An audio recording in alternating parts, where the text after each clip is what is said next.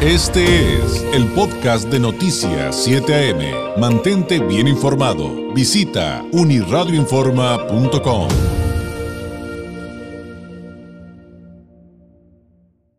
En este martes 12 de septiembre de 2023, eh, ya le comentábamos que el pasado mm, domingo 10 de septiembre fue el Día Mundial de la Prevención del Suicidio. Ahora la pregunta es cómo abordar estos temas, eh, cómo eh, abonar justamente en crear conciencia de esta temática en nuestra comunidad. Aprendamoslo de la voz de un experto y para ello pues le agradezco enormemente que nos tome la llamada el psicólogo Francisco Martínez, jefe de psicología del área de hospitalización del Hospital de Salud Mental de Tijuana. Francisco, muy buenos días. ¿Qué tal? Buenos días, David. Oye, eh, pues eh, vamos por el principio. Em, cuando hablamos de estos temas eh, de, personas que intentan quitarse la vida o lamentablemente logran quitarse la vida y nos preguntamos, y, pues creo que se vale, ¿no? De repente preguntarnos, ¿y qué hacemos? ¿Cómo ayudamos? creo que es buen, digo, dentro de todo lo que hay que afrontar, creo que es, es bueno que nos los preguntemos. Malo sería quedarnos eh, sin hacer absolutamente nada y sin querer aprender, ¿no? ¿De dónde partir, pues, eh, Francisco, eh, el abordar este, este tema que, como digo, para, para, muchos de nosotros es como muy complicado ponerlo en su correcta perspectiva, ¿no? Claro, claro.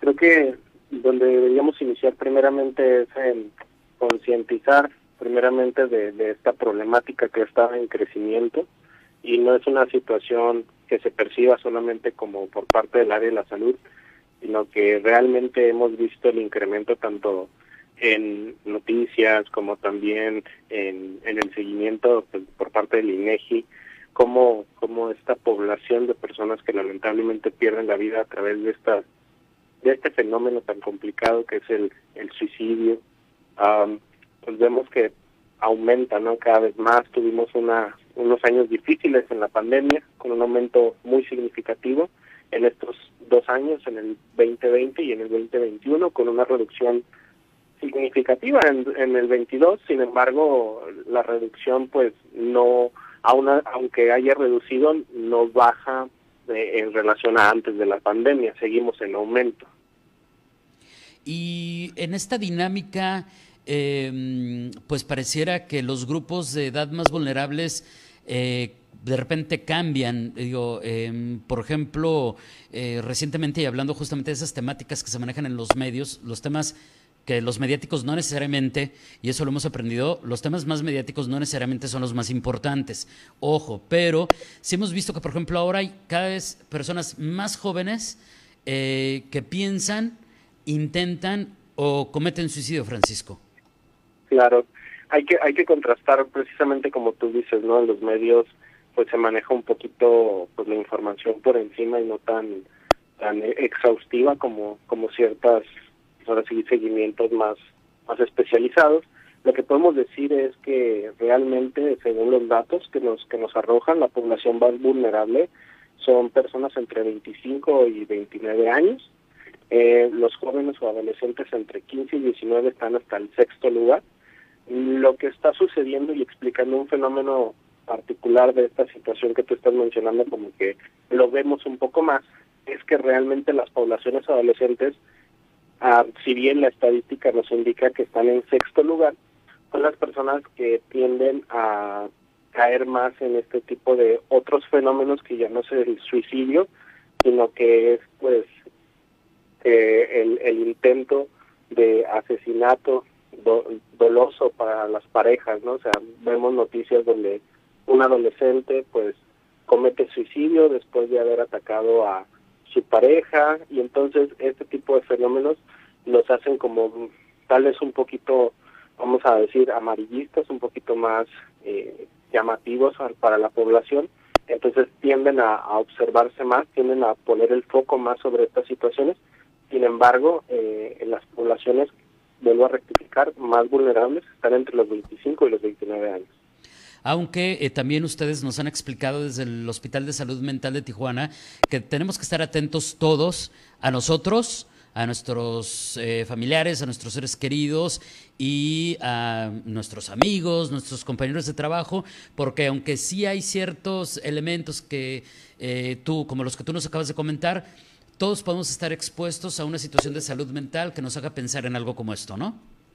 Definitivamente, y realmente que nosotros ordenemos eh, e-, esta tasa de suicidio por grupo de edades no significa que alguna edad se escapa realmente, pues desde los desde los nueve, ocho años se ha visto este tipo de fenómenos hasta los 60 y más. Entonces tenemos que estar muy al pendiente en todos los grupos, tanto eh, por edad, por género, por estado. Tenemos que poner mucha puntuación en cada uno de ellos. ¿En qué tenemos que poner atención? Eh, es decir, hay ciertos contextos, situaciones o incluso problemas em, de salud que abonen a que una persona eh, pueda llegar a, un punto de, estrés de esta naturaleza? Claro, eh, la verdad es que nos tomaría muchísimo tiempo abarcar todos los, los fenómenos que, rodean a, la situación de la depresión o del suicidio. vamos a decir simplemente por tomar algunas en particular.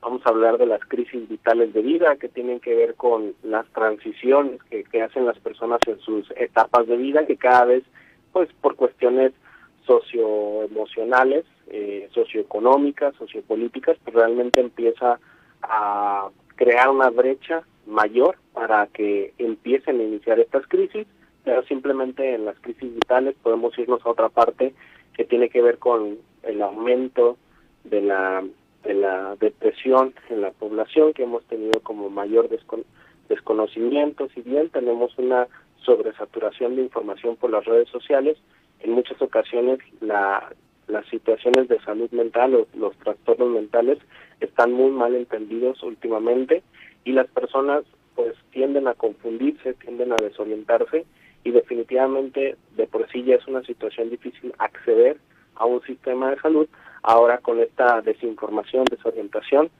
eh, pues tenemos todavía más el reto de pues ponernos a trabajar en la prevención para estos fenómenos. Eh, ¿qué, ¿Qué podemos hacer? Por ejemplo, si si queremos aprender y abonar en el tema preventivo, eh, por ejemplo, como ahora que estamos hablando eh, de esto del Día Mundial dedicado a crear conciencia sobre la prevención del suicidio, eh, ¿qué podríamos hacer? a lo mejor tal vez algún ejemplo que nos puedas plantear, Francisco, de, a, dónde podemos encaminar algún esfuerzo en esta materia.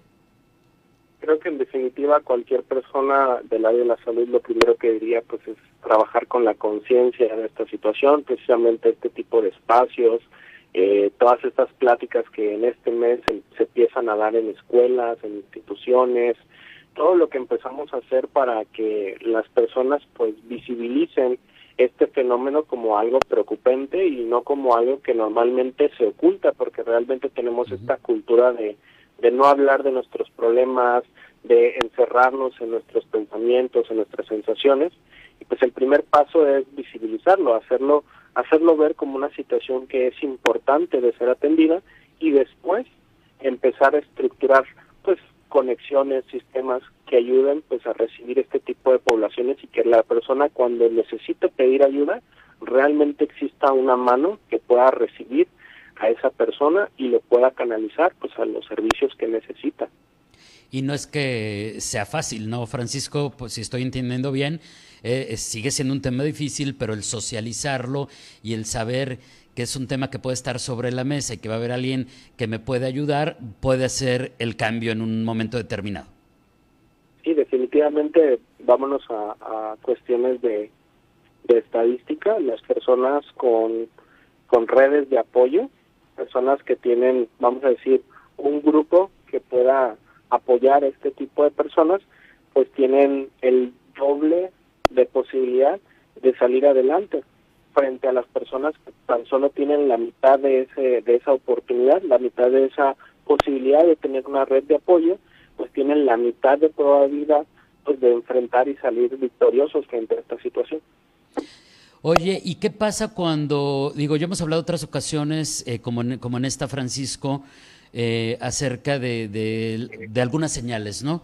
Que, que, que si bien vale la pena reiterar, como todo este asunto que ya nos han platicado de los patrones de conducta, si vemos que se modifican y se van a algún extremo, comer mucho, dejar de comer, dormir mucho, no dormir nada, eh, pueden ser señales de alerta. ¿Cómo entender ese tipo de señales y situaciones versus algunas que, en las que mm, eh, hemos aprendido cosas nuevas. ¿A qué me refiero? Y espero no estarme, estar haciendo eh, todavía confundir a nuestro auditorio, pero me refiero a cómo ahora eh, temas de como la pandemia, el aislamiento, el regresar al, tema social, al, los nuevos, las nuevas formas de, acoso escolar que siempre ha existido, pero digamos hay nuevas vertientes por las tecnologías. Todas son importantes, quiero suponer, evidentemente, pero ¿cómo diferenciarlas de un contexto o de una situación más delicada que la otra? Mm, sí pones una pregunta bastante compleja porque en definitiva la respuesta lógica para la mayoría de las personas es enfocarse en la intensidad, ¿no? Enfocarnos en eh, quién tiene más aislamiento que otro, quién tiene más conductas extrañas o extremas, quién tiene mayor queja. Sin embargo, es una cuestión donde va a existir personas, y vamos a cuestiones más de temperamento, más biológicas, eh, hay personas que su sufrimiento es en silencio y hay personas que su sufrimiento pues es a, a, voz viva y en, y en este sentido empezamos a tener este pequeño velo frente a nuestros ojos que nos impide realmente clarificarlo a partir de, de focos que nosotros queremos detectar. Lo que yo podría decirte que funcionaría aún mejor, más allá de enfocarnos en, en lo que hacen las personas, vamos a enfocarnos en que estas personas realmente estén conectadas a un grupo de personas que puedan diferenciar un cambio, porque vamos a decir, eh, si yo conozco a esta persona desde hace 10 años y empieza a tener comportamientos fuera del, del comportamiento que ha tenido en los últimos años, no importa que sea, si es hablar más, hablar menos, si es consumir algo, si es, vamos a decir, todas esas conductas a las que estamos acostumbrados a señalar como peligrosas o como factores de riesgo, eh, las personas que realmente conviven con esta situación es lo que realmente nos ayudaría a detectar mucho más fácil este tipo de problemática.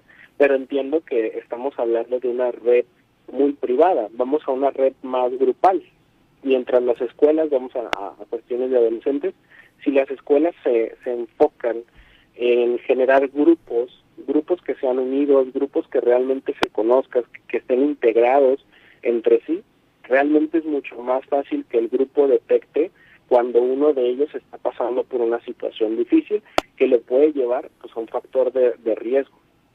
Muy bien tejer esas redes en nuestro contexto, sea, escolar, laboral, familiar.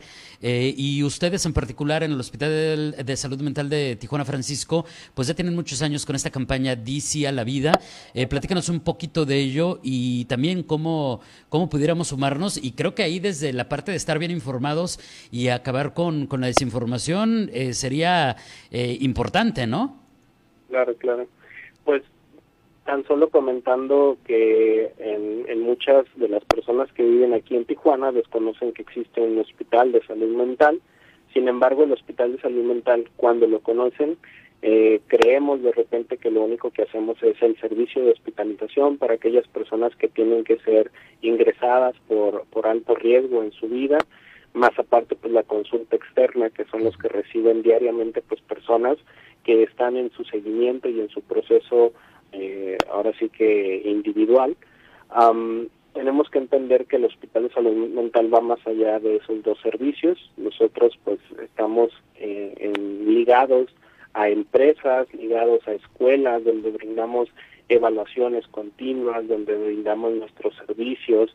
Somos pues una organización que se encarga de generar estas redes que estamos comentando, ¿no? Al final de cuentas no podemos decir algo que no estamos haciendo. Entonces, eh, el hospital intenta conectar mayormente con estos grupos de personas, como tú dices, trabajos, escuelas, familias, para que realmente reciban información y más allá de la información, de la, de la prevención, también tengan pues ese contacto para poder acceder a estos servicios. Francisco, te agradezco enormemente este tiempo. Seguiremos hablando de estos temas, sin duda, que son importantes, eh, pues pareciera que más que nunca. Y mientras tanto, eh, pues que tengas un excelente martes. Muy buenos días. Gracias, igualmente. Gracias. Es el psicólogo Francisco Martínez, jefe de psicología del área de hospitalización del Hospital de Salud Mental de Tijuana. Este fue el podcast de Noticias 7am. Mantente bien informado. Visita unirradioinforma.com.